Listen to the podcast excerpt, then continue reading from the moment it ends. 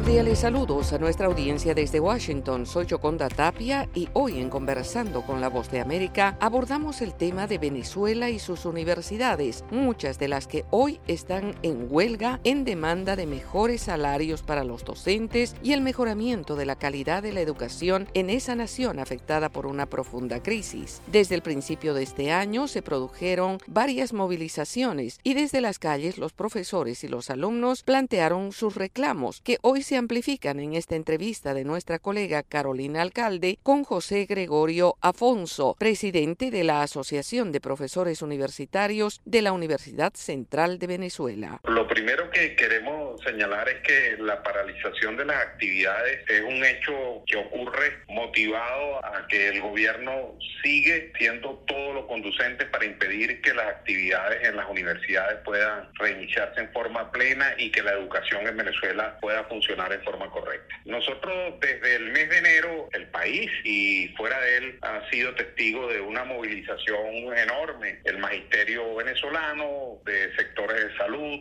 sectores universitarios, en general de todos los trabajadores de la administración pública, reclamando un aumento general de sueldos y salarios, producto de que hoy el salario mínimo en Venezuela son 5 dólares y medio, lo mismo que equivale a una pensión, y eso efectivamente ni siquiera alcanza a estar dentro de de lo que estipula el, Banco Mundial debe ser eh, el ingreso mínimo para estar por encima del umbral de la pobreza extrema, que es 1,9 dólares diarios. Entonces, bueno, ha habido movilizaciones toda la semana, ha habido días en que 161 municipios se han movilizado en los 23 estados y no tenemos ninguna respuesta. La única que hubo fue tratar de eh, depositarnos un bono de 30 dólares sin incidencia salarial y absolutamente discrecional que se hizo el 15 de enero y después se hizo el 15 de febrero, pero eso no es lo que estamos pidiendo nosotros sino un aumento general de sueldos y salarios. Y bueno, ante esa respuesta lo que está el gobierno es que conduce a la profundización de un conflicto que hoy va a tener la expresión de una movilización importante en todo el país, hoy es nacional, y dos días de paralización en el sector universitario que ya está siendo replicada en otros sectores, por cierto, en el interior del país. Y va a conducir hasta el 18 de marzo, que vamos a tener un encuentro nacional de toda la dirigencia sindical nacional y que bueno, que ojalá y no llegue así. Nosotros realmente no tenemos el conflicto como, como un fin en sí mismo. Es decir, ojalá haya algún nivel de entendimiento y haya alguna oferta por parte del gobierno, pero es que aquí es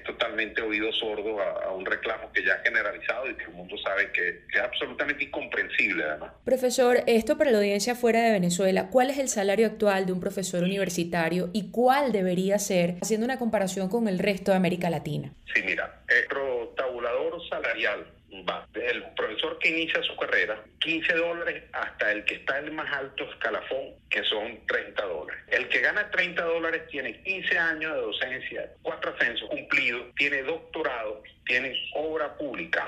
Y en América Latina, ese mismo profesor, un promedio que te voy a dar no es ni siquiera aproximado, es absolutamente exacto. Te voy a dar el promedio entre Brasil, Colombia, Ecuador y Argentina. El profesor iniciando su carrera está alrededor de 1.270 dólares y culminándola, es decir, 1.270 dólares en América Latina, 15 dólares en Venezuela. Y el que la está culminando está en promedio entre esos cuatro países en 3.930, mientras tanto en Venezuela tiene 30 dólares. Entonces, bueno, ahí verán el nivel de locura que hay en Venezuela, porque esto es absolutamente incomprensible, comprensible, ¿no? No puede ser que al, al trabajo se le reste posibilidad del desarrollo de una sociedad despreciando el trabajo y despreciando además el trabajo en ciencia y tecnología, que es lo que puede generar innovación para el desarrollo nacional. Esto hay que destacarlo, no siempre fue así en Venezuela. Bueno, yo, yo empecé mi carrera ganando alrededor de 1.100 dólares y hoy con tres ascensos posteriores gano 26 dólares. ¿Qué es lo que pasó? Lo que pasó es que, bueno, para el gobierno de Venezuela, la educación en lo absoluto es una prioridad. Y si además la educación está en el sector universitario, donde hay un pensamiento crítico, que no es por un tema político, nosotros creemos que hay una política de Estado orientada a menoscabar y reducir la vida académica por su potencial crítico. Era José Gregorio Afonso, presidente de la Asociación de Profesores Universitarios de la Universidad Central de Venezuela. Fue Conversando con la Voz de América.